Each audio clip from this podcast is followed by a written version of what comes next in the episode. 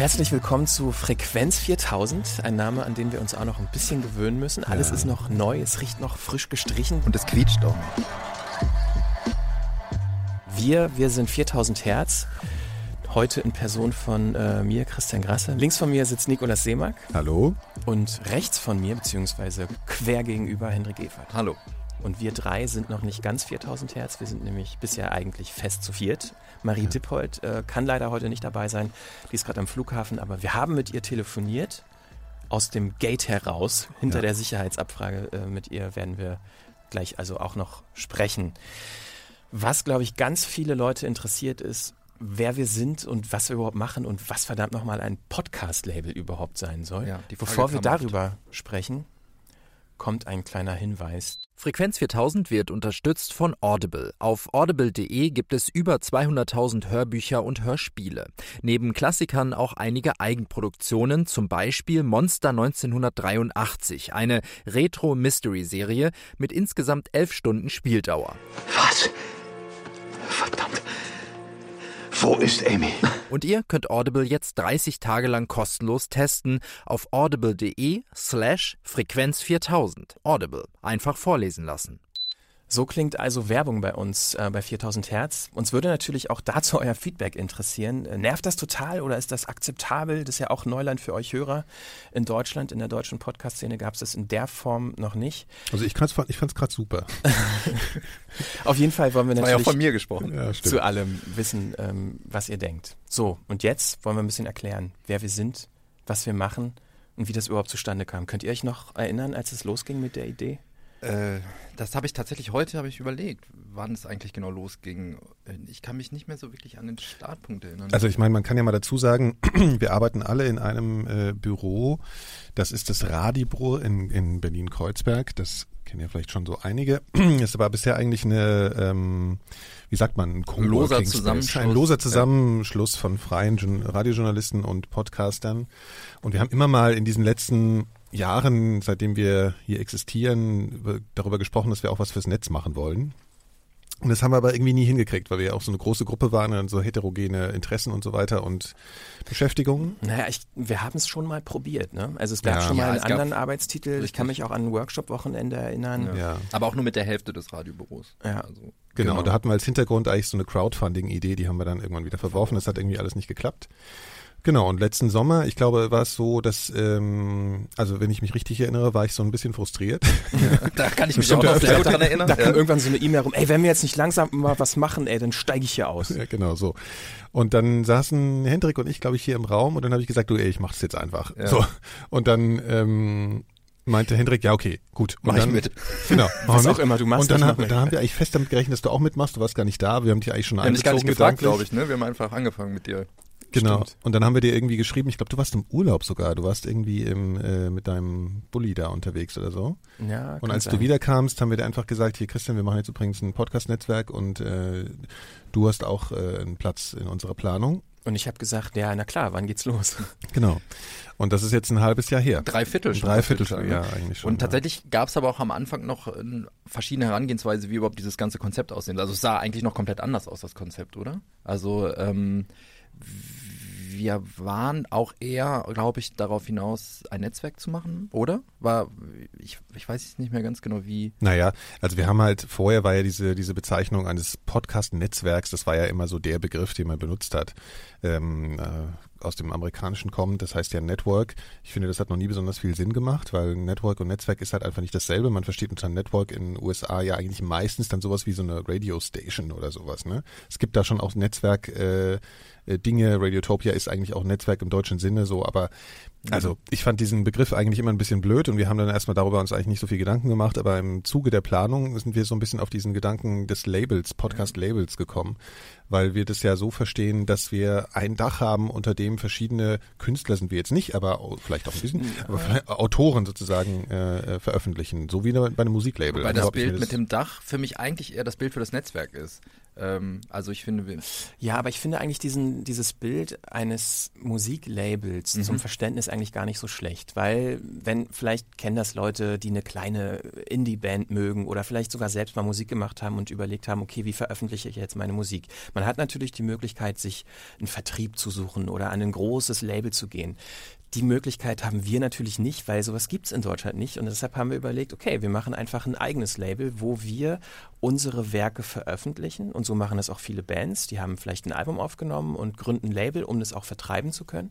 Genauso machen wir es auch mit unseren eigenen Produktionen. Aber wir wollen natürlich nicht nur unsere eigenen Sachen veröffentlichen, sondern auch mit anderen Autoren zusammenarbeiten, die dann ähm, von der Struktur her so eingebunden werden wie in ein Label, beziehungsweise vielleicht, was auch noch so eine Analogie sein könnte, ist ähm, ein Buchverlag, finde Mhm. ich, hat auch so Strukturen und Elemente, die, an die wir uns irgendwie orientieren. Und ich glaube, der ganz große Unterschied ist eben zwischen dem Netzwerk und unserem Podcast-Label ist, dass die Sachen bei uns exklusiv erscheinen. Und dass Podcasts, die bei uns erscheinen und von uns herausgegeben und vertrieben werden, auch nur und bei uns laufen und unter dem Label 4000 Hertz laufen. Ich glaube, das ist wahrscheinlich der große Unterschied. Ja, dadurch ähneln wir uns dann doch eher zu dem ja doch oft äh, viel zitierten ähm, Podcast-Unternehmen Gimlet. Ähm, und wenn man das vergleicht mit anderen klassischen Podcast-Netzwerken wie zum Beispiel Radiotopia oder MaximumFun.org und was es da alles gibt in den USA, da ist ja oft auch der Ansatz eben, dass es einzelne Webseiten gibt von einzelnen Podcast-Produzenten, die dann mehr oder weniger aggregiert werden. Und da hat aber trotzdem jeder seine eigene Marke. Wir wollen halt schon als 4000 Hertz eben so eine Hauptmarke sein, in der halt verschiedene äh, Podcasts ja unter diesem Dach eben erscheinen. Genau. Und ich finde, die, ähm, die Arbeit mit den Autoren, das äh, ist auch was, was ich total spannend finde. Also externe Leute reinzuholen, mit denen wir dann auch gemeinsam an äh, Formatideen arbeiten können und die irgendwie auf so eine so eine gemeinsame Ästhetik, ist vielleicht ein bisschen extrem äh, formuliert jetzt, aber dass wir das Gefühl haben, wir, wir haben so eine Vorstellung, wie die Sachen klingen können, die bei uns, bei uns sind und wie wir das mit der Idee der Autorin oder Autorin ähm, verbinden können. So, und das finde ich eigentlich noch eine total spannende Arbeit. Also es geht bei mir jetzt auch gar nicht nur darum, jetzt eigene Sachen zu produzieren, das macht total Spaß, aber wir stehen uns ja auch irgendwie so als so eine Redaktion, die halt eben mit äh, externen Autoren zusammenarbeiten. Also eigentlich ist es auch wieder so ein bisschen ähnlich wie in so einem Radiosender. Ne? Also das ist Ja, äh, das wird tatsächlich auch noch spannend werden, weil ich ähm, auch selber noch nicht genau weiß, wie wir dieses Spannungsverhältnis hinbekommen, den Autoren und Autorinnen halt Freiheiten einzuräumen und denen auch sozusagen zuzugestehen, dass ihre ihr Podcast, ihre Sendung auch von ihnen gemacht ist und für sie steht. Gleichzeitig soll das Ganze aber eben unter unserem Schirm laufen und auch ein bisschen Ja. 4000 Hertz entsprechen ähm, und da ja auch gewissen Ansprüchen halt genügen. Und das ist, glaube ich, wird interessant, ähm, wie wir diesen Spagat hinbekommen. Also ich glaube, das ist auch ähm, wichtig. Ähm, Vielleicht fragen sich jetzt einige, ja, warum soll ich denn da überhaupt mitmachen? Ich kann ja meinen Podcast selber machen. Ich meine, die Idee, die wir halt haben, und da kommt wieder so ein bisschen dann doch auch der Netzwerkgedanke rein, ist, dass wir natürlich uns gegenseitig ähm, promoten wollen. Also wir wollen halt so Cross-Promotion machen. Das heißt, am Ende jeder Folge wird es halt auch Hinweise geben auf andere Podcasts, die bei 4000 Hertz erscheinen.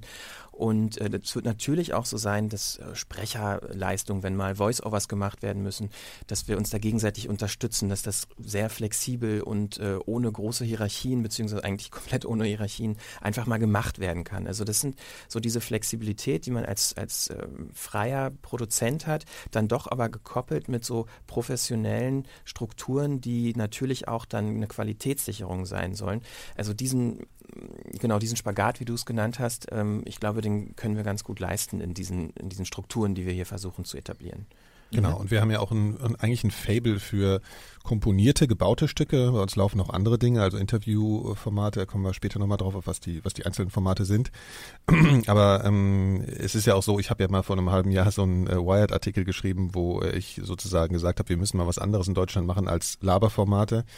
Der ist ein, äh, sehr kontrovers aufgenommen worden, insbesondere von mir, weil ich eben auch ein Laberformat noch gemacht habe.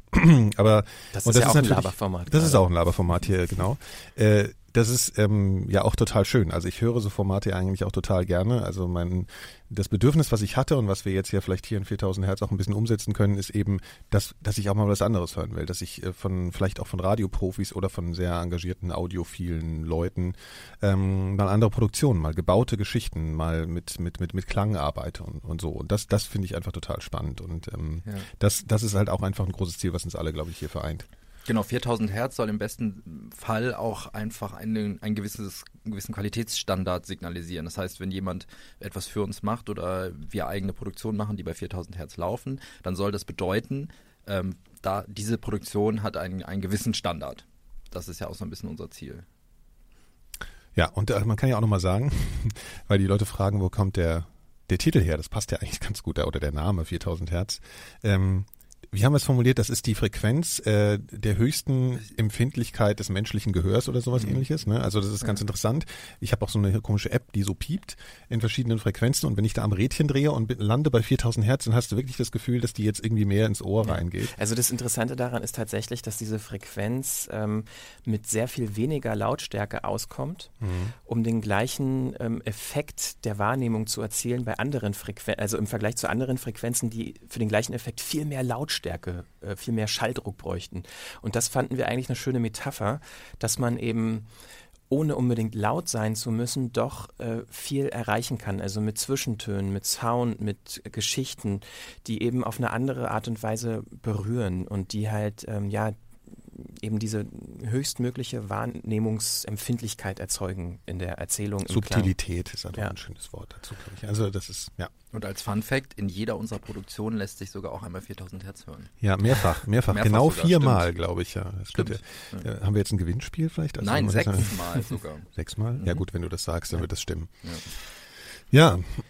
Wir haben schon gerade angeteased, dass wir mal über Formate reden wollen. Ja. Ähm, das war ja auch so ein bisschen schon das erste Feedback. Es gab zwar schon Teaser zu hören, aber die Frage kommt natürlich auch immer wieder auf. Ist ja schön, dass ihr da irgendwie so ein Podcast-Label seid, aber äh, was veröffentlicht ihr denn da für Podcasts? Wollen wir einfach mal rundum gehen? Mhm. Ja. Fangen wir an mit dem Kiezrekorder, der ist vielleicht einigen schon bekannt, eine Produktion von dir, Nikolas, und ja. von deinem Partner. Christoph Michael, ja. Und bevor wir drüber reden, hier ein kurzer Ausschnitt. So. Wie schnell fährt das Ding jetzt hoch? Also wir fahren jetzt die Drehleiter so ein Stück raus, damit er das mal kennenlernt und ein Gefühl dafür bekommt. Ist ziemlich wackelig, umso höher man kommt. Hier siehst du. Das heißt, das ist jetzt gerade ungefähr die Hälfte von dem, was wir jetzt gleich machen. Genau. was haben wir da gerade gehört, Nikolas? Christoph und ich waren da auf der Feuerwache auf Kreuzberg, wie der Herr, der nette Herr Feuerwehrmann gesagt hat. So sagt man das ja in Berlin. Ja, genau. Und da haben wir einen äh, Feuerwehrmann getroffen, äh, Ludwig. Und der hat uns mal so eine Komplettführung durch die Feuerwache gegeben und so ein bisschen Hintergründe erzählt, wie es ist, als Feuerwehrmann zu arbeiten. Das war total spannend. Ich habe vorher gedacht, äh, naja, Feuerwehr finde ich gar nicht so interessant. Also ich hatte nie als kleines Kind so diesen Wunsch, Feuerwehrmann zu werden. Und seitdem habe ich es aber.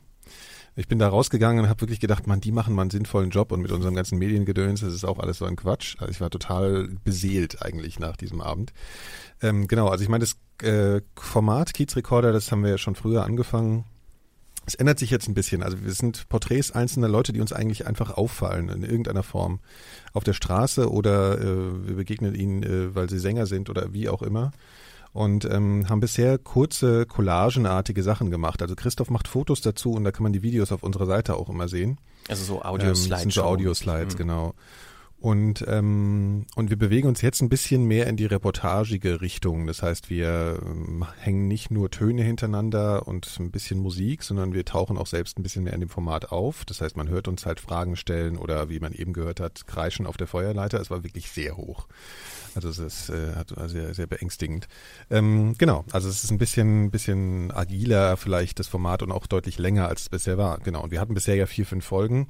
Die sind jetzt erstmal offline, sowas könnte man ja auch mal sagen, dass wir Folgen in Formaten, die jetzt bei uns äh, neu aufgehen, sozusagen ähm, im, im Zuge der Zeit wieder mal neu veröffentlichen. Also wir ziehen die jetzt nicht mit rüber, die sind jetzt nicht alle schon online, sondern die kommen dann immer mal wieder nach.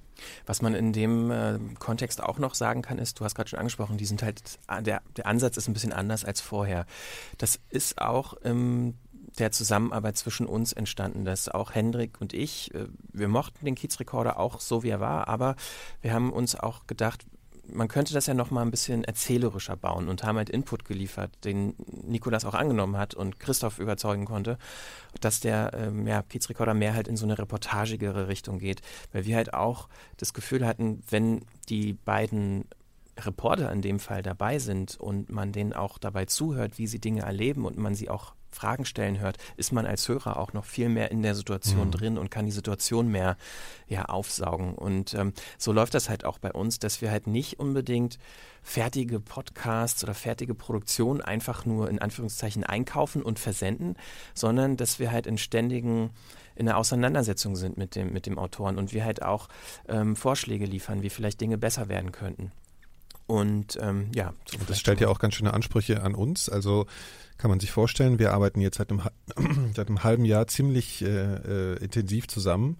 Und ich finde es auch einen totalen Erfolg für uns, dass wir uns irgendwie noch nicht in die Haare gekriegt haben, weil, weil das sind ja sehr persönliche Dinge. Also wenn man sowas produziert, dann hängt auch das Herz irgendwie daran mhm. und wir haben zu jedem, jeder hat mal was gesagt über die Produktion vom anderen und das muss man auch irgendwie abkönnen. Also das ist auch was, was natürlich eine Herausforderung für jeden Autoren ist. Mhm. Und ähm, am Ende ist es total schön, wenn dann was Besseres bei rauskommt. Und das finde ich jetzt beim Kiezrekorder jetzt echt passiert. Also das ist echt. Das ja. ist übrigens wirklich ein, interessant, ein interessanter Punkt, weil das merke ich gerade so, der, der vom Radio kommt und jetzt Podcasts macht, wie viel persönlicher diese Produktionen eigentlich sind. Also es ist ja auch einer unserer, ja, unserer Ziele, dass wir uns ja, einbauen, einbringen und deswegen ist, mal, ist ja jetzt auch der Nikolas zu hören im Kiezrekorder und das macht es aber auch gleich viel persönlicher und wenn dann darüber gesprochen wird und gesagt wird, hier, das gefällt mir aber nicht so gut und so weiter, dann ähm, habe ich gemerkt, ähm, das greift einen schon mal schneller an als ähm, einen, ich sag mal, klassischen Radiobeitrag, äh, den man macht, wo man vielleicht gar nicht so viel Persönlichkeit drin hat ähm, und wenn es da Kritik bekommt, das, das kann man schon mal besser ablegen. Mhm. Ja, ich meine, es ist ein ganz grundlegender Unterschied. Ich meine, ich habe jetzt bisher auch mehr Radio gemacht als Podcasts und äh, das ist ein ganz grundlegender Unterschied. Das, keine Ahnung, wenn man halt ein, ein, Radiostück macht und es gesendet wird und es läuft da halt in, in diesem ja, 24 Stunden Live-Programm mal mhm. für drei Minuten dein kleines Stückchen, dann gibt es vielleicht auch ein paar Reaktionen darauf. Aber ein Podcast wird halt wirklich so wahrgenommen als deine Produktion, dein Wort, dein kreatives äh, Leisten. Und das ist natürlich ganz äh, ja. persönlich. Also persönlicher geht es eigentlich gar nicht, wenn ja. man mit Klang erzählen Und will. es ist ständig verfügbar und immer wieder zu hören. Und deswegen gibt es auch sowas wie das versendet sich, was man so aus dem Radio kennt, gibt es einfach nicht mehr beim Podcast. Ne? Ja. Obwohl es das eigentlich im besten Fall beim Radio auch nicht mehr geben sollte. Im besten Fall. Aber genau. leider das ist eine andere ja nicht, Diskussion. Nicht alle Produktionen auch Podcasts bisher. Ja. Ja, auf jeden Fall Kiezrekorder. Ähm, wenn ihr weiterhören wollt, überhaupt die erste Folge mit dem Feuerwehrmann auf Kreuzberg hören wollt, genau. Kiezrekorder. Auf Kreuzberg 36 muss man natürlich noch sagen. Das ist ja der legendäre Stadtteil. Naja, gut. Kiezrekorder.4000herz.de. Übrigens sind so alle äh, Domains bei uns. Man kommt dann direkt ähm, weitergeleitet kommt man dann auf die jeweilige Podcast-Seite. Dort kann man direkt mit einem Klick, wenn man möchte, den Podcast abonnieren und die einzelnen Episoden auch auf der Seite hören. Aber klickt euch einfach mal durch, guckt euch das mal an.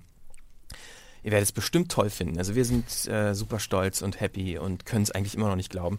Wir, also die Sendung muss man dazu sagen, wir zeichnen die gerade auf. Für uns ist heute Freitagnachmittag. Die wird natürlich wie alle anderen auch am Montag online gehen. Äh, wir also der Freitag vorm Start, wir haben jetzt noch ja. ein Wochenende vor uns äh, und Mit viel Arbeit. Bisschen, also ja. wir haben ziemliche Ringe unter den Augen. Ne? Also und ich persönlich muss auch sagen, für mich könnte es eigentlich gar keinen schlechteren Zeitpunkt geben, dieses Label zu starten. Ich bin gerade erst Vater geworden und äh, ja, ja, doppelte Ringe. Ist, doppelte äh, Ringe. Äh, ja. Zwei Babys, zwei Ringe. genau. Okay, wir machen weiter mit dem nächsten Format und zwar von Hendrik. Nur ein Versuch. Mhm.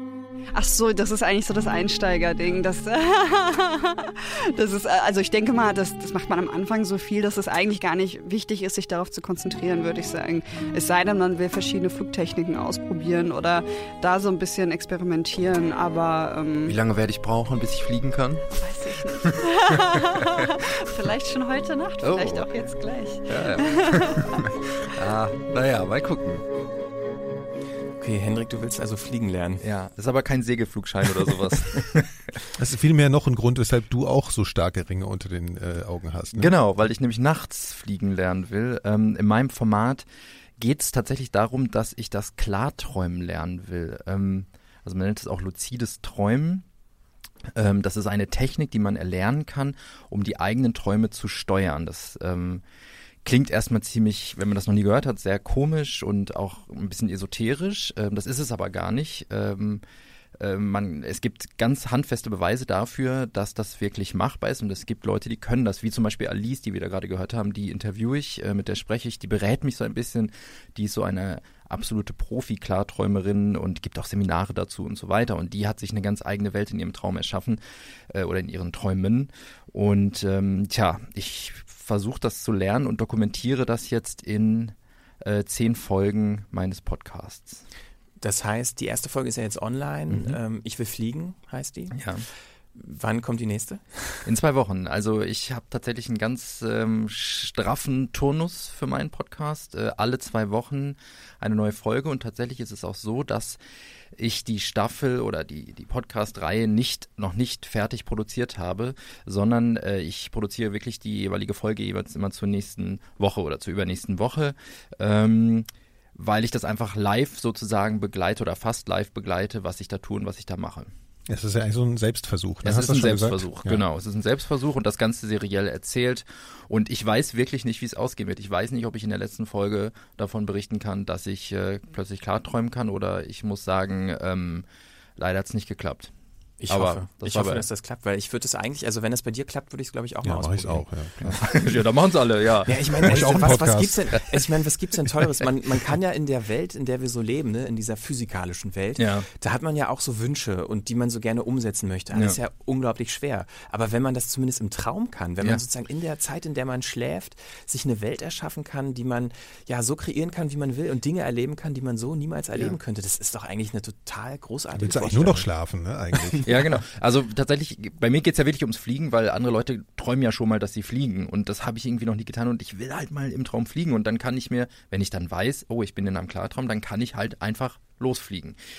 Es gibt tatsächlich auch Berichte von Sportlern, die ähm, Bewegungsabläufe in ihren Klarträumen trainieren und sowas. Also es ist alles möglich, ist alles machbar, ähm, sobald es irgendwie um mentale Abläufe Ah, geht. ja, das ist interessant. Das heißt, die, die trainieren äh, ihre sportliche Aktivität im Traum Ja. und können die dann im Realen dann besser umsetzen. Richtig, auch. genau. Also es geht also um Bewegungsabläufe, ne? Also ähm, genau, die kannst du trainieren, weil das meiste davon findet ja auch im Kopf statt. Ja, es ne? heißt ja auch immer, dass man äh, im Traum lernt oder im Schlaf Mhm. und dieses diese Sachen, dass man vor dem vor dem Schlafen noch mal irgendwas durchlesen soll, was was man sich einprägen will, dass das da besonders effektiv ist, Ja. ne, wenn das, weil man das über Nacht sozusammen verarbeitet. Das hat Ja. wahrscheinlich auch irgendwie einen Zusammenhang damit. Inwiefern das jetzt wissenschaftlich Nee, Ja, das habe ich mir jetzt gerade mal so ausgedacht. Interessanterweise ist ja das Gesamt, also ich ähm, spreche auch noch mit, oder habe ein Interview geführt mit einer ähm, äh, Neurowissenschaftlerin vom Max-Planck-Institut und die sagt mir, also die sagt mir einerseits, dass es das Klarträumen wirklich gibt und äh, das auch wissenschaftlich belegt ist. Sie sagt mir aber auch andererseits, dass auch das Träumen an sich wissenschaftlich kaum bisher irgendwie durchdrungen ist. Also das heißt, eigentlich weiß man gar nicht. Wir wissen nur, dass alle Menschen träumen. Das ist eigentlich alles. Ähm, und deswegen kann man eben sowas behaupten, aber es, dafür gibt es eigentlich nicht wirklich Belege. Also das ist interessant, weil Traumforschung ist noch nicht wirklich weit. Das ist auf jeden Fall so die Urform von Virtual Reality. Ja, genau. Ähm, und natürlich ist es auch wunderbar, um Albträume zu Genau. bekämpfen und die loszuwerden und sich klar zu werden, okay, ich träume jetzt und äh, ich kann mich erinnern, als Kind hatte ich ganz oft so, oder zu Schulzeiten noch, so von einer Klausur, dann habe ich schon geträumt, dass die Klausur ganz schlecht war und ich eine Mhm. ganz schlechte Note hatte, mich aufgewacht und dachte, oh Gott, oh Gott, oh Gott. Und dann war ich ganz froh, äh, dass es ja nur ein Traum war. Und Genau. Dann, Und in dem Fall könntest du im Traum schon sagen, oh Gott, Ja. ich träume ja nur und dich dann umdrehen und äh, den Traum in etwas Positives umwandeln. Und wegflattern. Und wegflattern, genau. na, hoffen wir mal, dass du das schaffst. Ja, mit ich dem hoffe Ja, es ich auch. bin ja, gespannt. Ja. Das heißt also auch, äh, wenn Leute Fragen haben oder Anregungen haben, per Ja. Twitter, Facebook, wie auch immer oder per Mail, Ja. könnten sie dir auch schreiben und eventuell, wenn es passt, kannst du diese Anregung auch wunderbar in die nächste Folge Absolut. einbauen. Also das ist auch ein Grund, warum ich das sozusagen in Echtzeit begleite. Äh, Ich fänd's toll, wenn dieser Rückkanal irgendwie genutzt wird und ich irgendwie Rückmeldungen bekomme oder auch ähm, Anregungen äh, und die setze ich dann auch äh, sehr gerne um. Kontakt über 4000herz.de, da ist alles Genau. drauf, wie man uns erreicht. Ne? Genau. Und den Podcast gibt's ähm, ja, unter nur ein Versuch.4000herz.de und natürlich auch bei iTunes und allen Podcast-Verzeichnissen, die ihr euch nur so vorstellen könnt. Okay, damit kommen wir zum nächsten Format und zwar mit äh, unserem geschätzten Kollegen Christian Möller, der ist in Köln und ähm, ja, macht aber nicht nur dort Podcasts, sondern eigentlich in ganz Deutschland, in Berlin war er jetzt auch schon ganz viel unterwegs und zwar geht er durch die Gegend. Wir hatten drei Vögel, also äh, und nicht irgendwelche Vögel, sondern wir hatten zwei Bios, so sprechende, Die was nachmachen. ja, so Arschlochvögel, die sind nicht besonders nett.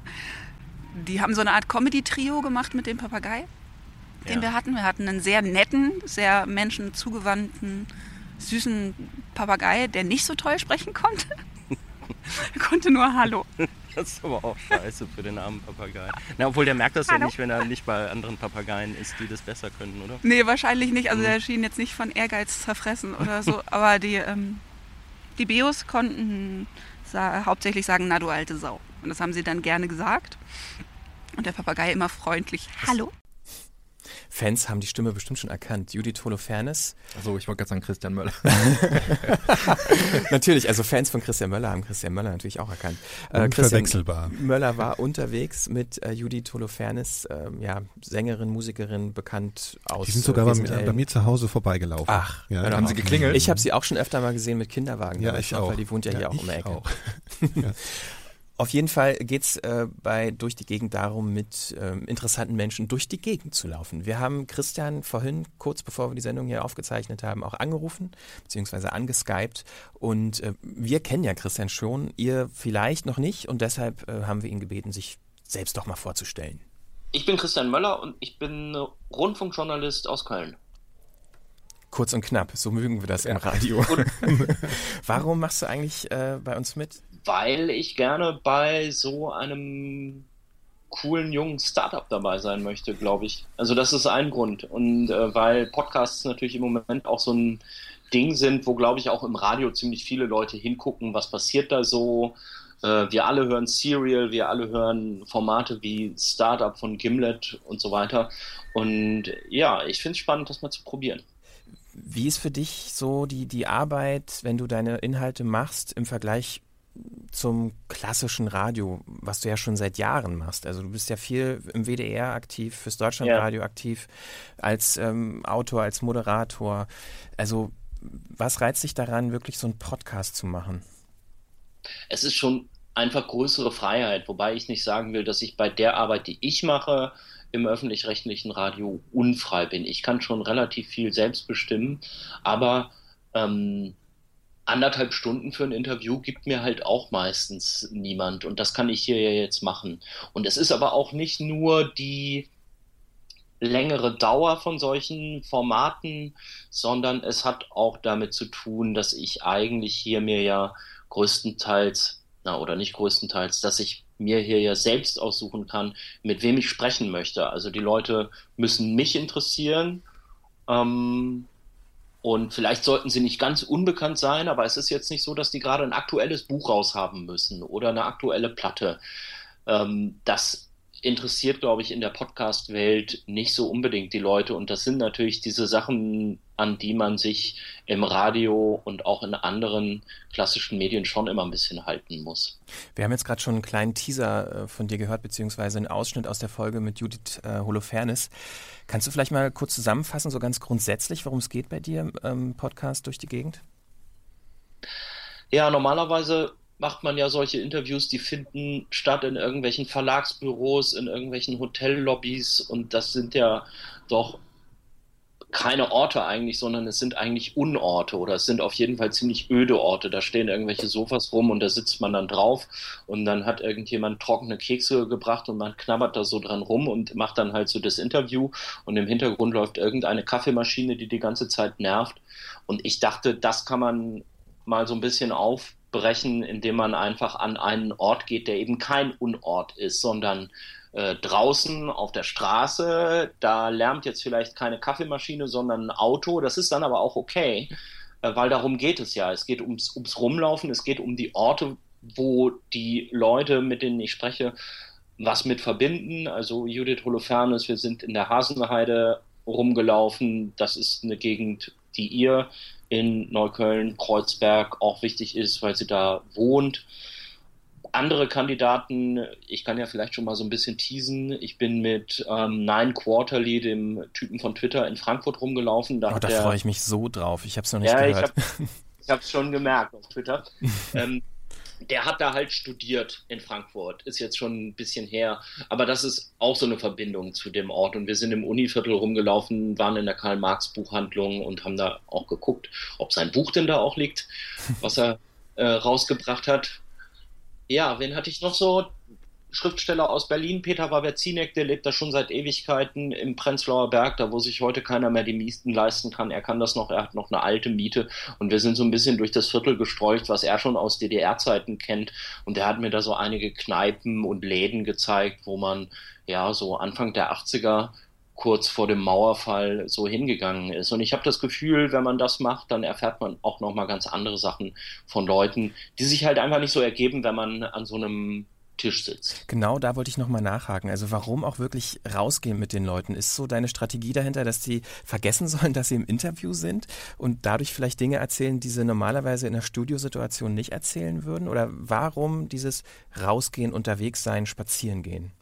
Ja, das erhoffe ich mir ein bisschen, was du gerade gesagt hast. Und ich hatte das Gefühl, dass das auch schon manchmal ganz gut geklappt hat. Ich war mit der Schriftstellerin Kirsten Fuchs in Berlin-Hellersdorf. Da ist die auch ähm, das ist auch da, wo sie aufgewachsen ist. Und sie hat gesagt, na, das ist ja ein toller Trick. Du gehst mit den Leuten dahin, wo sie sich irgendwie wohlfühlen, weil sie das seit Ewigkeiten kennen und die erzählen dir alles. Und ich habe jetzt nicht das Gefühl gehabt, dass Kirsten irgendwas erzählt hat, was sie mir nicht erzählen wollte. Aber man hat schon mehr über die Person erfahren, als das sonst so möglich ist. Und die Leute erzählen dann auch von sich Sachen. Also ich muss gar nicht immer die Frage stellen nach irgendetwas, sondern dann sagt er so, ja, hier, das ist übrigens das Haus, da wohnt mein bester Freund Klaus, der hat mir früher immer Geld geliehen und solche Sachen wir haben ja so eine kleine Vermutung, ne, Christian? Wir haben ähm, uns eben nochmal die Folge angehört mit Judith Holofernes und, und konnten ja auch schon mal ein paar Ausschnitte ah, ah. von anderen Folgen hören. Ja, ähm, ich weiß jetzt, was kommt, glaube ich. Ja. Sag mal weiter.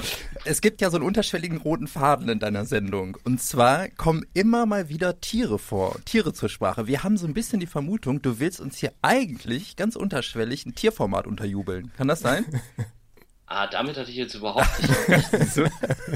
komm, komm woanders, also in der Judith-Folge kommen total viele Tiere vor, das stimmt. Die Frau Fuchs auch erzählt bekannt. auch von Tieren und sie heißt auch wie ein Tier. Okay. Und generell ja. muss man schon sagen, dass der Herr Möller auch ein, durchaus eine Affinität zu Tieren hat. Das äh, verbindet uns ja auch, ne, Christian? Das ist wahr. Ja. Ich weiß nicht, ob wir das jetzt schon ankündigen können, dass es so äh, eventuell ja ein Tierformat in der Planung sein könnte. Ja, ja, ja vielleicht, ja. Aber was hat es, jetzt würde mich natürlich interessieren, was du vermutet hast, was wir dir jetzt unterstellen. Nee, das sage ich jetzt nicht. Ach komm, ey, das wollen wir jetzt wissen. Wir sind riesig gespannt auf das, was da noch kommt. Wir wissen ja schon, dass ein paar Folgen quasi schon fertig sind. Wir haben auch schon einige Gesprächspartner äh, kennengelernt. Auch im Teaser hast du das ja schon erwähnt wir freuen uns und ähm, ja, finden es toll, dass du dabei bist. Und über die richtige Tiersendung sprechen wir dann nochmal. genau. Genau, und ich freue mich auch. Alles klar, dann bis Aber bald. Wollt ihr, die Katze, wollt ihr die Katze hören? Warte mal. Ja, mach mal. Komm, Katze. Ah, oh, nee, normalerweise lässt sie sich ganz leicht mal nehmen. Jetzt hat sie sich echt gerade total schwer hier. Ah, da war es doch. Da war sie, ne? Ja, ja ich höre es. okay, Grüße nach Köln und bis bald, ja? Bis dann, ciao. Ciao. ciao. Also äh, mit der Tiersendung, das müssen wir uns nochmal überlegen. Das ist noch keine, ja. wie, wie Christian gerade gesagt hat, irgendwie schon eine, so eine Art Abmachung oder so. So weit sind wir noch nicht. Also wir haben noch keine. Wir, wir, wir, also ehrlich, ich, ich rede mit ihm nachts immer, wir telefonieren immer nachts so gegen 4 Uhr und, und fabulieren ah, dann so über, über Tiersendung. Ja, ja, über ja, Tiere. Ja. Das ist immer sehr schön.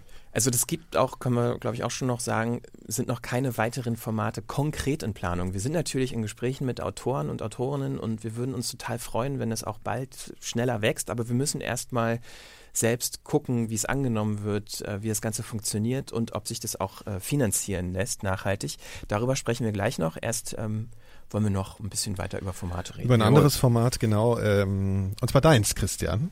Ja, äh, das kennt man ja auch schon. Das ist der Systemfehler. Es, du hast eine Folge bisher gemacht. Ich glaube, die ist wie lange ist jetzt her? Ein Jahr oder so? War schon ne? über ein Jahr, glaube ich. Schon über ein Jahr, ja. Aber die war, die hat ja ein ganzes Jahr gehalten, weil die war so fantastisch.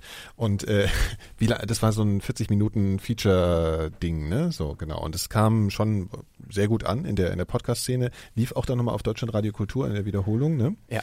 Und ähm, naja, und du beschäftigst dich mit dem, äh, sag du es lieber mal selbst, oder du hast da so ein paar Sätze ja, dazu? Ja, also ich, ich sage jetzt eigentlich immer, um es ein bisschen breiter aufzustellen, ich erzähle Geschichten über den Defekt in so einem ganz breiten Rahmen. Also es ja. soll nicht nur um Technik gehen, sondern auch in einem Also Systeme weitergedacht, ne? Also ja. Also alle möglichen Systeme, die Defekte haben können, sind potenzielle Kandidaten, dass du dich genau. damit beschäftigst.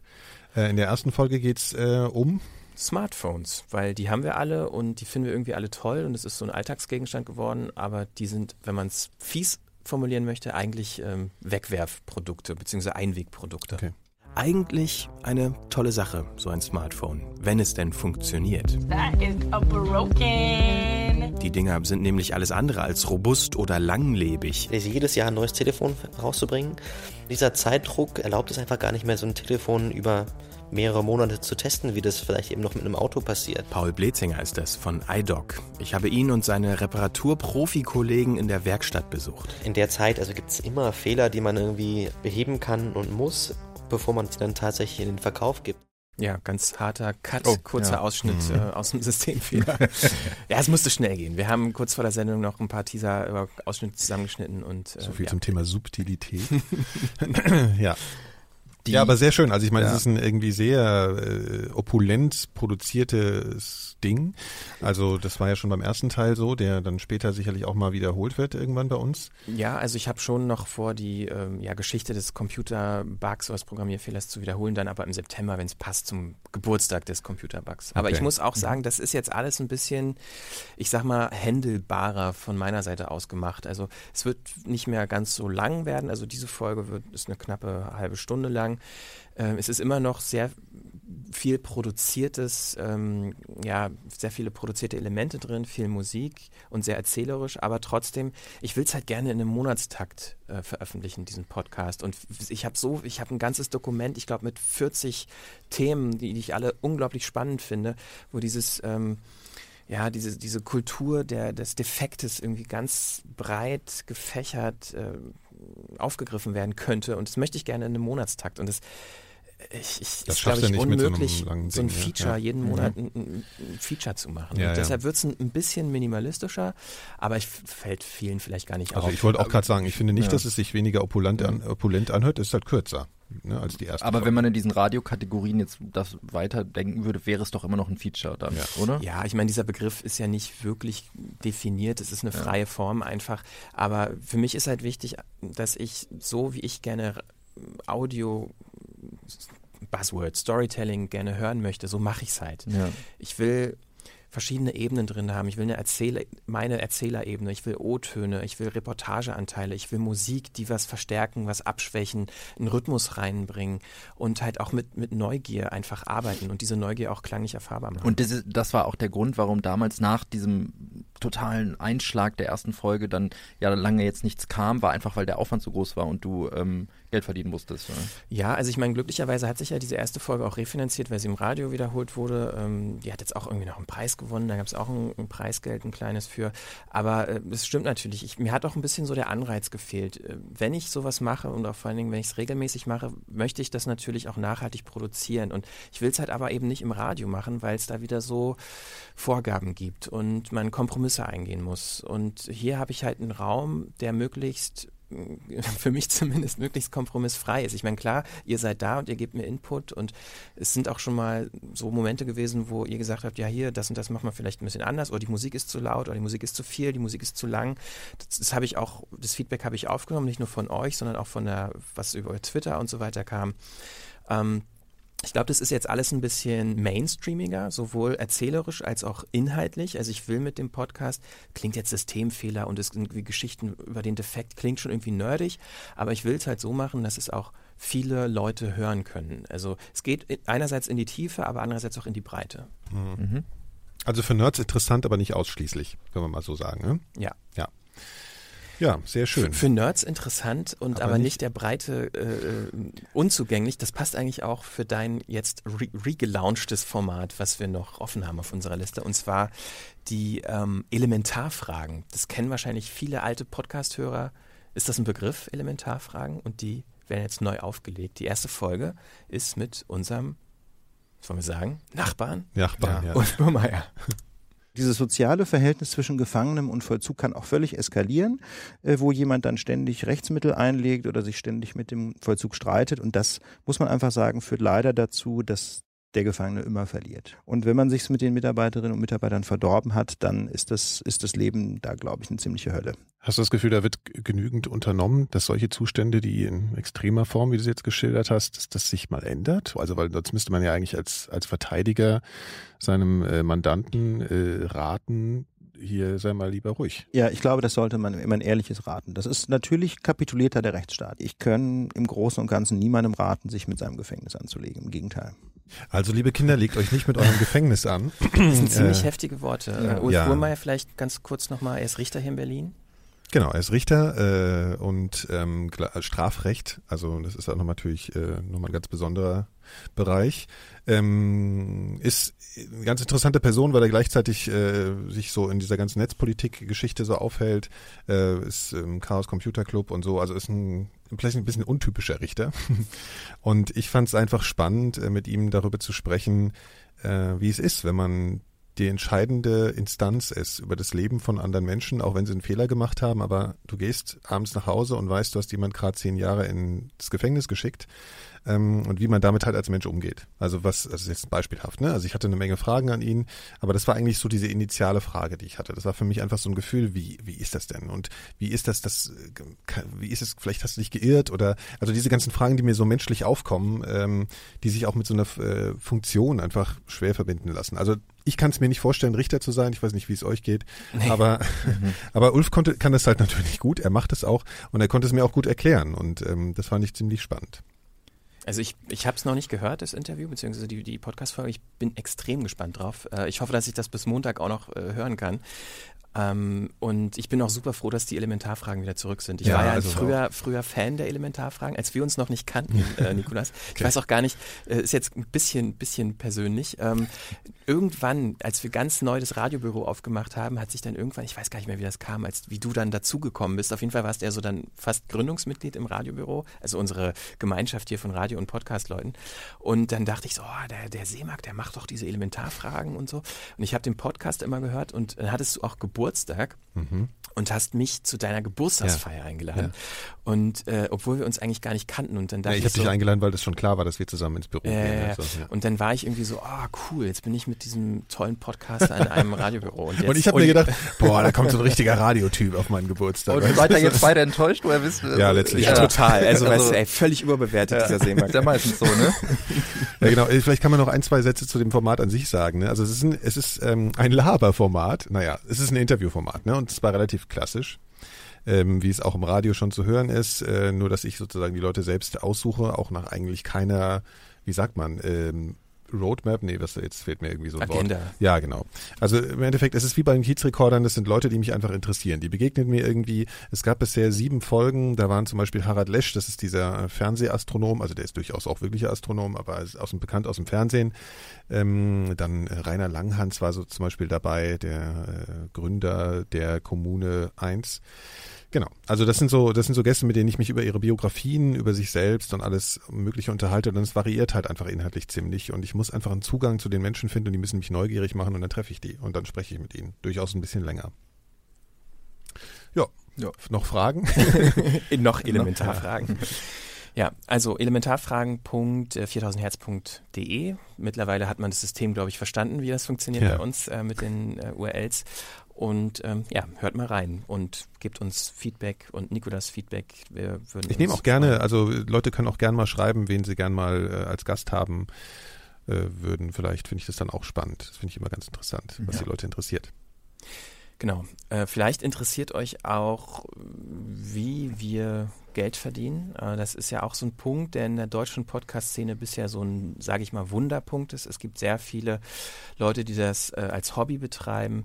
Wir verstehen uns als professionelle Audioproduzenten und jeder, der irgendwas professionell macht oder glaubt, es professionell zu tun, möchte natürlich auch gerne davon leben. Das wollen wir. Wir wollen es nachhaltig machen. Wir wollen es auf mittel- und langfristige Sicht hauptberuflich machen. Es gibt eigentlich nichts Schöneres in unserer Vorstellung, als ja, von Podcasts äh, leben zu können und eben die Geschichten und die Themen zu bearbeiten und audiophon umzusetzen, äh, wie wir sie gerne machen möchten.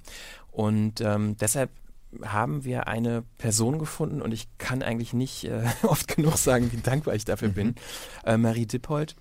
Ist eigentlich unglaublich, die hat bis vor ein paar Wochen noch für Disney gearbeitet. Ja, sie war Verkaufschefin Ja. bei Disney.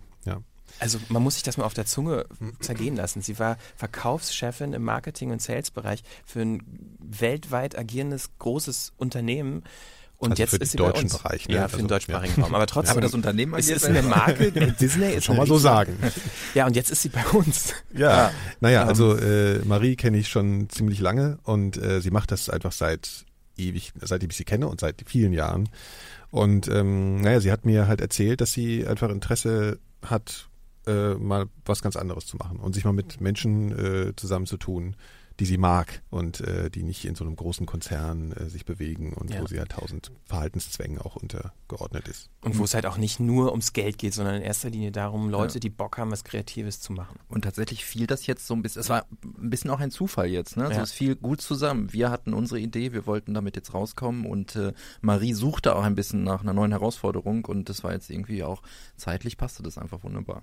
Riesenglück gehabt. Ähm, Ja. Also man muss auch sagen, ich, wir sagen uns das eigentlich ständig hier im Büro, ähm, dass es ohne Marie nicht geklappt hätte. Also das Natürlich muss man nicht, ganz ja. klar sehen. Ähm, das, diese Idee, die wir lange mit uns rumgetragen haben, ist eigentlich auch immer so ein bisschen an diesem Finanzier Finanzierungsding gescheitert, weil wir uns auch wirklich nicht als so Profis darin sehen, auf, auf Firmen oder Sponsoren oder Agenturen oder was auch immer umzugehen, weil wir da, da nicht geübt sind und das, äh, du prallst halt ab. Ne? Und das ist auch, glaube ich, das, weshalb es jetzt so geklappt hat. Und Ich glaube, ja, aber was auch ganz wichtig ist, man, natürlich hätten wir das irgendwie selbst machen können, Ja. aber die einzige Möglichkeit, die wir gehabt hätten, wäre, einen Vermarkter zu finden oder eine, eine Agentur Ja. zu Mhm. finden. Und dann hast du wieder Mittelsmänner, die dir dann, die eine große Provision sich abzwacken und du kriegst dann letztendlich für die Arbeit, die du machst, viel weniger, als wenn du es selber machen kannst. Selber machen können wir es nicht, weil wir die Kontakte nicht haben, weil wir die Erfahrung nicht haben, weil wir dieses Business, dieses Vermarktungsbusiness einfach nicht kennen.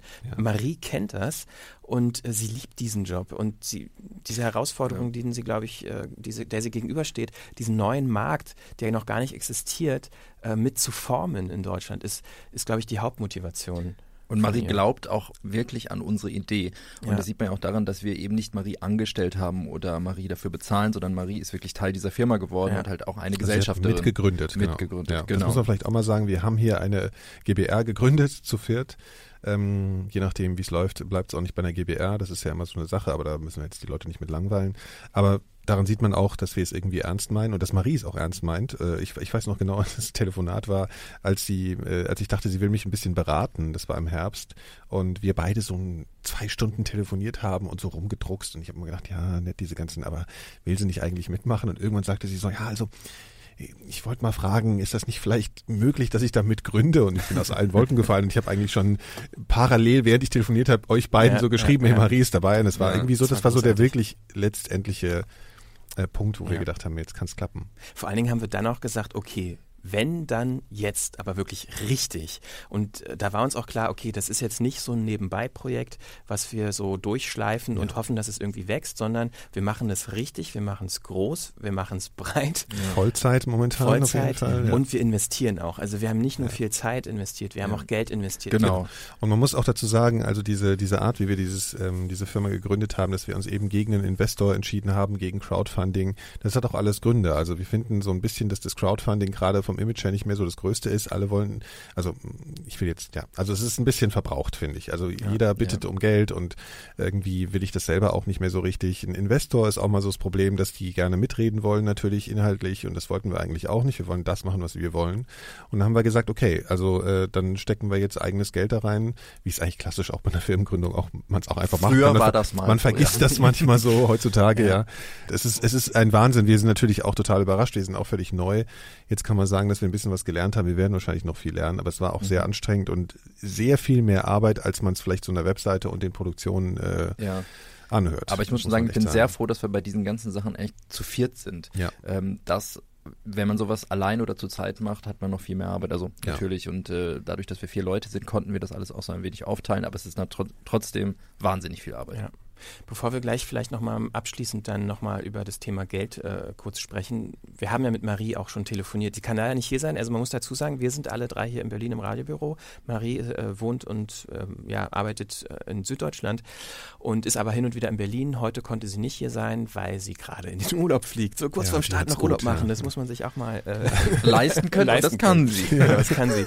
Und deshalb haben wir sie angerufen. Sie war gerade noch am Gate, kurz hinter der Sicherheitsabfertigung. Und ähm, ja, wir wollten natürlich so euphorisch wie wir sind, waren und immer noch sind, äh, von ihr wissen, Marie, Marie, warum machst du überhaupt bei uns mit? Wir können es immer noch nicht glauben. Hallo. Hallo, Marie. uns hören? Hallo, ja, ich kann euch hören. Sehr gut. Das freut uns. Du, Marie, wir Ja. wollten gerne von dir wissen, warum machst du eigentlich bei uns mit? Ich mache bei euch mit, weil ihr mir alle so sympathisch seid. Das ist Nein, die richtige Antwort. ich mache bei euch mit, weil ich glaube, dass das Ganze ein riesiges Potenzial hat. Also zum einen einmal dieses äh, die persönliche Einstellung, dass wir, glaube ich, alle total für das Projekt brennen und motiviert sind und jeder äh, auch viel Zeit da reinsteckt und äh, viel, viel äh, Engagement und ähm, zum anderen glaube ich einfach, dass es äh, jetzt die richtige Zeit ist und in der richtigen Kombination, in der wir uns irgendwie zusammengefunden haben, um äh, da was Kreatives, äh, Einmaliges Erstes auf die Beine zu stellen. Und äh, hast du eigentlich vorher schon mit Podcasts irgendeine Erfahrung gemacht? Also äh, das war ja für dich auch ein bisschen neu, ne? Ja, also ich im, im privaten Gebrauch äh, habe ich natürlich schon mal ab und zu mal einen Podcast gehört, aber äh, ich muss jetzt dazu sagen, dass ich nicht der Heavy User war. Was sind denn so deine Vorstellungen oder deine Erwartungen an die, äh, an den Start, den du hast, oder vielleicht auch die Wünsche, die du verknüpfst damit? Mm, Also ich bin total gespannt, was am Montag passieren wird. Äh, Ich hoffe natürlich, dass wir sehr, sehr positives Feedback haben, viel Presse, dass unsere Hörer da unsere Podcasts mögen und lieben und äh, mehr hören wollen und hoffe da natürlich äh, drauf, dass wir ein, ein positives Feedback haben und dass alles funktioniert und dass alles technisch funktioniert und wir, wie gesagt, viele Leute mit unserem Podcast in Berührung kommen und die gut finden. Du ähm, hast ja in der Form wahrscheinlich, wenn als du auf ähm, ja, potenzielle Sponsoren zugegangen bist, hast du es ja wahrscheinlich in der Form noch nie zuvor gemacht, weil du hast ja noch nie im Podcast-Kontext ähm, Marketing betrieben oder Sales betrieben. Wie waren denn da so die ersten Eindrücke, als du äh, die Leute kontaktiert hast? Waren die so, was sind Podcasts? Oder waren die so, okay, endlich meldet sich mal jemand, wir wollten schon längst mal was mit Podcasts machen? So ein bisschen unterschiedlich. Also auf der einen Seite gab es da schon absolute Profis, die sich in der Szene ausgekannt haben und die äh, ganz genau wussten, worum es sich dreht und die daher eigentlich so händeringend drauf gewartet haben ähm, das, was im Bereich Podcast auch in Deutschland nach vorne geht. Und auf der anderen Seite muss man dazu sagen, und das war vielleicht sogar noch ein bisschen höherer Anteil, äh, stand das jetzt als Werbemedium Podcast so überhaupt nicht im Fokus. Und da war sehr erklärungsintensive Gespräche. Aber ich denke, dass aufgrund dessen, dass es so viele positive Aspekte gibt hinsichtlich der technischen Verbreitung etc., dass äh, dann schon viele aufmerksam geworden sind und auch so, was ich dann quasi im zweiten Schritt an Feedback, nachdem sie sich so ein bisschen intensiver damit auseinandergesetzt haben, bekommen habe, war das durchaus positiv und auch überrascht äh, hinsichtlich der Entwicklung und auch auf den deutschen Markt und wie viele Podcast-User es gibt. Also äh, ich glaube, es gibt so zwei, zwei Bereiche. Einmal die absoluten äh, Profis, die sich total im, im Podcast-Bereich auskennen und auf der anderen Seite aber der im Moment noch kleinere Anteil von denjenigen, die sich noch nicht so intensiv damit beschäftigt haben und den wir aber hoffentlich in den nächsten Monaten davon überzeugen, dass das das richtige Medium ist. Wo ist denn der größte Unterschied im Bereich äh, Marketing, vor allen Dingen, wenn man es vergleicht mit so klassischen Formen, die du vorher betreut hast? Ähm, also im Bereich der Vermarktung ist es ganz klar, dass wir äh, noch keine, es gibt keine gelernte Basis für eine Reichweitenmessung. Was wir machen für dieses Medium ist ja wirklich ganz neu auf dem Markt. Es gibt kein, äh, keine Preisstrategie, die im Vergleich zum Wettbewerb dort angesetzt werden kann. Es ist ein komplett anderer äh, Reichweitenhinblick. Oh, jetzt kommt hier die Ansage. äh, ich glaube, das ist einfach, da wir, wir machen ja, glaub, also wie gesagt, bei allen anderen Medien, bei denen ich bis jetzt äh, für die Vermarktung zuständig war, war einfach das Thema, dass es schon gelernte Wettbewerber gab. Und das ist jetzt wirklich ein komplett neuer Einstieg in den Werbemarkt, den es so noch nicht gab. Zumindest nicht in erstmal Deutschland. etabliert werden, ja. genau. Ja, deshalb sind wir auch irgendwie so gespannt darauf, wie es angenommen wird, auch von den äh, möglichen ja, Partnern, Sponsoren. Und bisher sieht es ja ganz gut aus. Wir sind auf jeden Fall sehr optimistisch. Und ich glaube, ohne dich hätten wir das nie, nie, nie, nie, nie und nimmer auch nur ansatzweise in Erwägung ziehen können, das, so professionell. Ja. machen zu können. Das freut mich, aber wie gesagt, ich glaube, wir alle zusammen ist, glaube ich, die gute Kombination. Auch euer ganzer kreativer Input und eure äh, äh, Erfahrung da natürlich in dem kompletten Audiobereich. Ich glaube, dass die Kombination ist, glaube ich, zur richtigen Zeit äh, in der richtigen Kombi. Ja, Perfektes Schlusswort. Sehr ja. gut. Vielen Dank, dass du dir noch mal ein paar Minuten genommen hast da am Gate. Äh, ja, oh Gott, ich hoffe, das war jetzt hier nicht zu Ach, alles super. Nee, alles total gut. Ja. Okay, dann dir einen schönen Kurzurlaub und ja, dann guten ähm, Flug. Wir bleiben danke. ja in Kontakt. Also, genau. bis dann. Okay, bis dann. Also Ciao. Danke, bis dann. Ciao. Ciao. Ja, sehr gut, oder? Ja, das war Marie, Marie Dippold, unsere, wie sagt man eigentlich, Marketing, Marketing und, und Sales, Sales. Managerin. Also wir sind noch nicht mal kompetent genug, um das wirklich zu das. beantworten. Ja. Sorry, Marie. Also sie, sie ist unsere große, äh, äh, äh, ja, weiß ich nicht, Heldin. Sie, ja. sie verdient das Geld für Genau, uns. wir, wir sitzen Wir nur da und Quatsch. spielen ein bisschen mit den Mikrofonen hier. Macht ja auch Spaß. Und apropos Geld, ähm, Und ich meine, es ist natürlich schon so, hatten wir jetzt schon mehrfach angesprochen, wir wollen damit davon auch leben können. Wir wollen aber nicht nur, dass wir davon leben können, wir wollen natürlich auch, dass die Autoren, also nicht wir Gründungsmitglieder, sondern auch die Leute, die wir extern bisher äh, dafür begeistern konnten, hier mitzumachen, die sollen natürlich auch Geld bekommen. Wir müssen jetzt mal gucken, wie es anläuft, wie viel am Ende ähm, ja sozusagen erwirtschaftet wird, sodass sich das nachhaltig finanzieren lässt.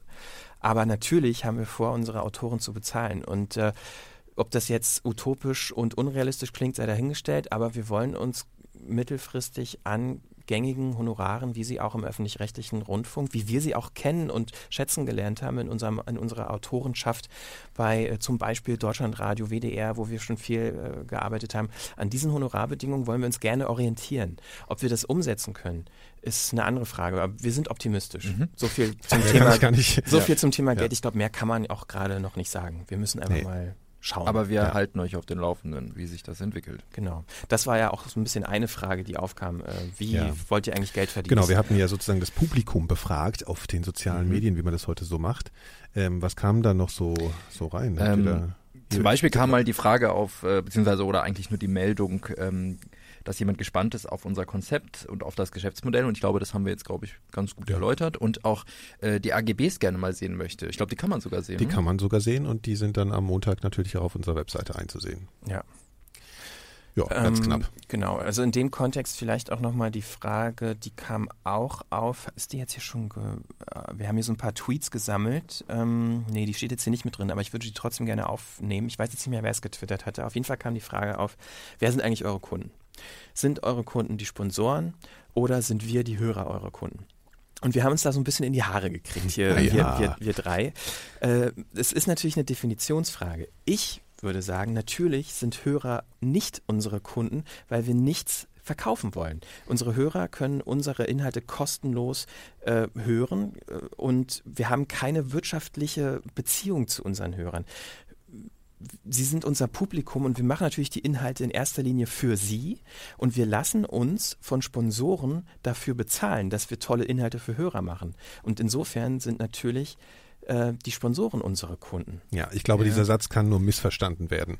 Ähm, wenn man sagt, die, ihr seid nicht unsere Kunden zu den Hörern, dann klingt es halt so, als würden wir inhaltlich in irgendeiner Form uns nach den Sponsoren richten oder zumindest kann man das so verstehen. Das ist natürlich nicht der Fall. Nee. Also das ist für uns auch total wichtig, dass wir das auch an der Stelle nochmal sagen, dass die Sponsoren, die Werbepartner bei uns keinerlei inhaltlichen inhaltliches Mitspracherecht haben. Null. Und das ist und äh, das ist wird auch völlig akzeptiert und es wird auch gar nicht diskutiert. Das ist einfach Fakt. Und äh, wenn man dann diesen Satz so sagt, könnte es halt sein, dass in der Hörerschaft oder nach außen das so rüberkommt wie ja gut, also ihr versucht einfach nur was zu machen, was euren Kunden gefällt und die Hörer sind euch mehr oder weniger egal. Das ist natürlich überhaupt nicht der Fall. Äh, man muss das glaube ich einfach trennen. Also was du glaube ich meinst, ist die Kunden sind die, die uns sozusagen bezahlen. Ähm, wir orientieren uns aber inhaltlich danach erstmal, was wir natürlich attraktiv finden und auch nach dem, was wir denken, was die Hörer attraktiv finden könnten. Und das ist halt Ja. sozusagen diese Trennung und die kann eben missverstanden werden, sagen wir, ihr seid gar nicht unsere Kunden. Das kann halt so rüberkommen. Und ich glaube, über diese, über diese Aussage sind wir so ein bisschen in so Mhm. eine Diskussion gekommen. Aber ich, eine Sache sollten wir definitiv noch sagen, weil ähm, alles andere wäre sonst gelogen. Was uns natürlich wichtig ist, ähm, sind ähm, quantitative Abrufe. Also wir wollen na, natürlich schon erreichen, dass uns möglichst viele Leute hören. Ja. Denn wir sind Wir verkaufen Reichweite Genau, an wir sind Sponsoren. Werbesponsoren mäßig finanziert. Das heißt im Umkehrschluss auch, dass wir die Hörer ähm, erreichen wollen mit den Inhalten, die wir machen. Also müssen wir auch ein bisschen schauen, was wird eigentlich gehört. Ja, ja das habe ich ja schon gesagt. Ne? Also Genau. dass wir uns auch nach den Hörern, nach der Hörerschaft richten. Aber natürlich gibt's ja- da Grenzen. Also das Ja, ist natürlich jetzt kein Privatfernsehen, was wir hier machen, sondern das ist, soll schon noch was anderes sein. Und wir haben, haben wir eben gesagt, einen ziemlich hohen Qualitätsanspruch und den würden wir auch nicht aufgeben. Aber ähm, ich glaube, da, da müssen wir einfach mal so ein bisschen uns trennen von ähm, so einem Community-Gedanken. Nee, obwohl das stimmt auch nicht, weil die Community ist uns natürlich wichtig und wir wollen, was du auch sagst, den Rückkanal und wir wollen es auch nutzen. Ähm, aber natürlich sind da die Hörer auch ja, was sind sie denn eigentlich dann? Also eben Kunden sind sie nicht, aber sie sind natürlich schon für uns, kann man das irgendwie Essentiell. benennen? Also ich meine, wir sind abhängig von Hörern, Genau, wir sind, wir sind abhängig, genau. Ja. wir sind Ich, abhängig. ich finde, was man jetzt aber auch wieder betonen muss, du hast ja eben auch schon gesagt, wir sind nicht Privatfernsehen. Es ist für mich trotzdem total wichtig und ich glaube, da sind wir auch alle einer Meinung, dass wir hier nicht nur auf Masse produzieren oder auf Masse, Genau. Massenpublikum, sondern dass es durchaus auch Nischenformate geben kann, die wir irgendwie als wertvoll äh, verstehen, dass auch mal künstlerische Dinge hier stattfinden Ja. können, ist mir total wichtig. Also ich Ja. bewerte jetzt nicht jedes Format nur hinsichtlich seiner möglichen Genau. Reichweite, Nee, das sondern es ist nicht. eigentlich Ja. eher so dieser, dieser Wert, den, mich, den wir drei dem persönlich zuschreiben. Und da schleppen wir auch äh, Formate mit Sicherheit mal durch, wo wir denken, Genau. die bringen jetzt nicht so viel Downloads, Ja. aber das ist dann auch wichtig. Also diese Freiheit wollen Genau, wir, wir eben setzen auch kein haben. Format ab, weil es nicht gehört wird. Das gilt natürlich auch für unsere eigenen Produktionen. Ich meine, Ja. wenn, wenn ich jetzt äh, nach einem Monat oder zwei Monaten herausfinde, ja, Systemfehler will keine Sau hören, wäre ich super traurig, aber ich würde es trotzdem weitermachen und versuchen, euch davon zu überzeugen oder Ja. dann äh, Leute heranzuschaffen, die äh, ja, Formate machen können, die vielleicht mehr in die Breite gehen und dann die Reichweite Also wer hier am bekommen. wenigsten gehört hat, muss halt immer Kaffee machen. Ne? Das ist das Ding. Genau. Also das könnt ihr sozusagen steuern, ja. Aber ja, anders. Äh, ich glaube, das ist Ja. jetzt auch klar geworden, ne? Ja, also wie wir, Ja, wie wir ich, das alles ich sehen. auch. Und, ich ähm, denke auch. Okay, nächste Frage von äh, Kai Kubasta auf Twitter. Setzt euch mal bitte für mehr Live-Podcasts vor Ort ein. Ist gar keine Frage, sondern ein Aufruf. Ja. ein Aufruf. Ja. Haben wir erstmal nicht geplant, Live-Podcast, also vor Ort, damit meinte er wahrscheinlich auch auf Bühne, Bühne. ne, also vor Ja, Publikum aufzuzeichnen. Ähm, Finde ich aber jetzt auch nicht unspannend. Ähm, und, ähm, Also dieses Format gerade könnte man auf jeden Fall live aufführen. Ja. Also, Kommt halt keiner, ne?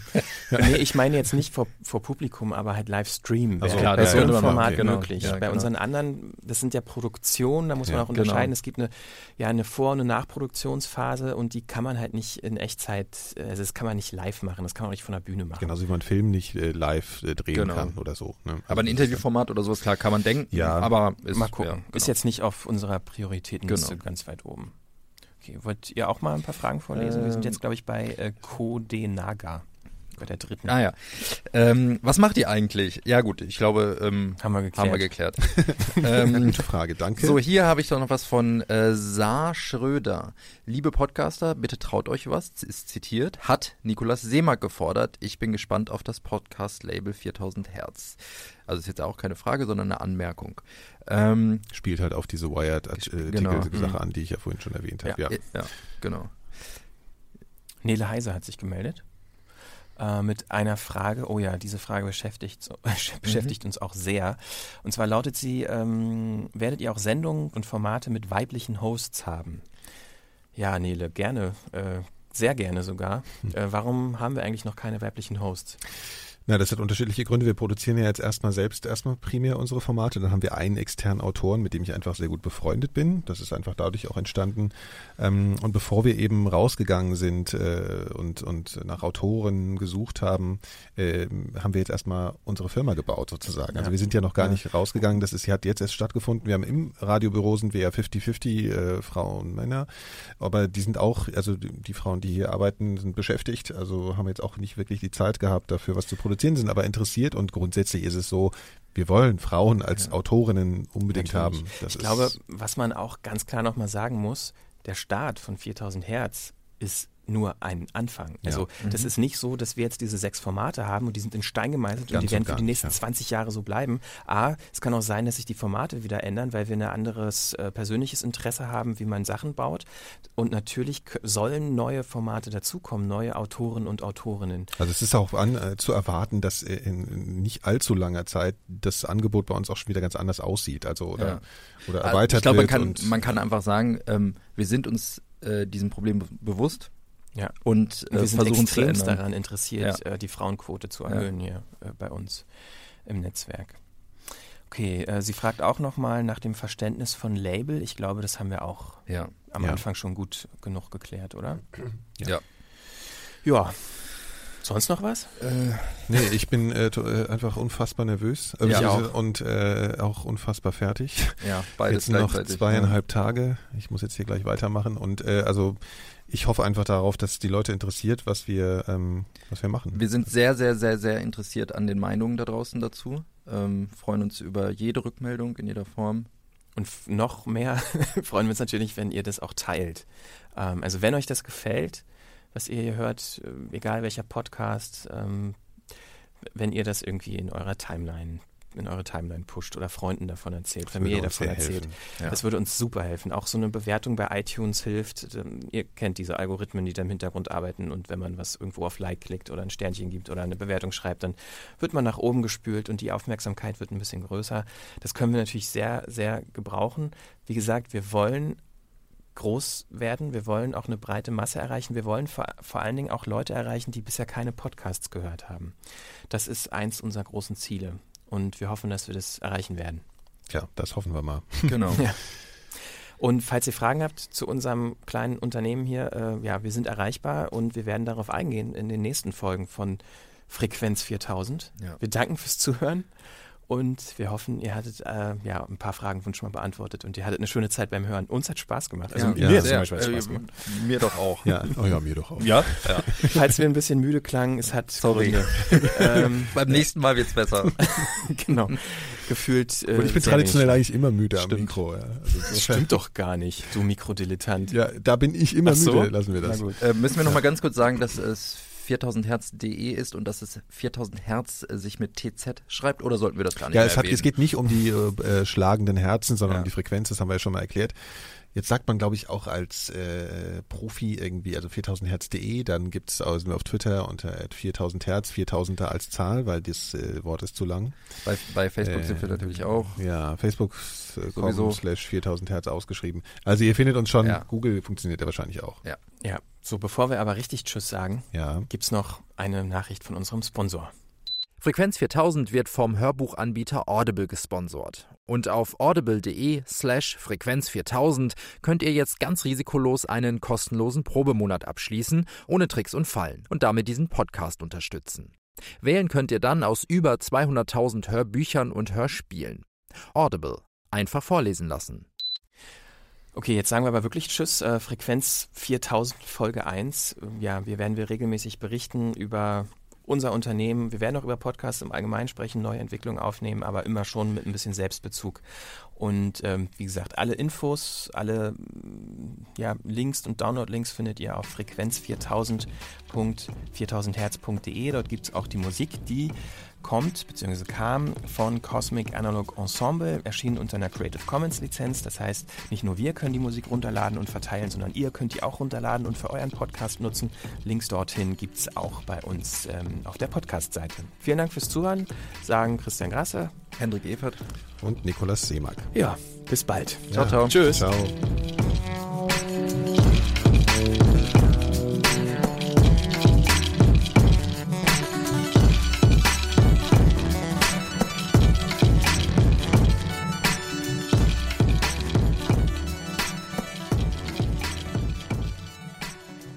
Eine Produktion von 4000 Hertz 2016.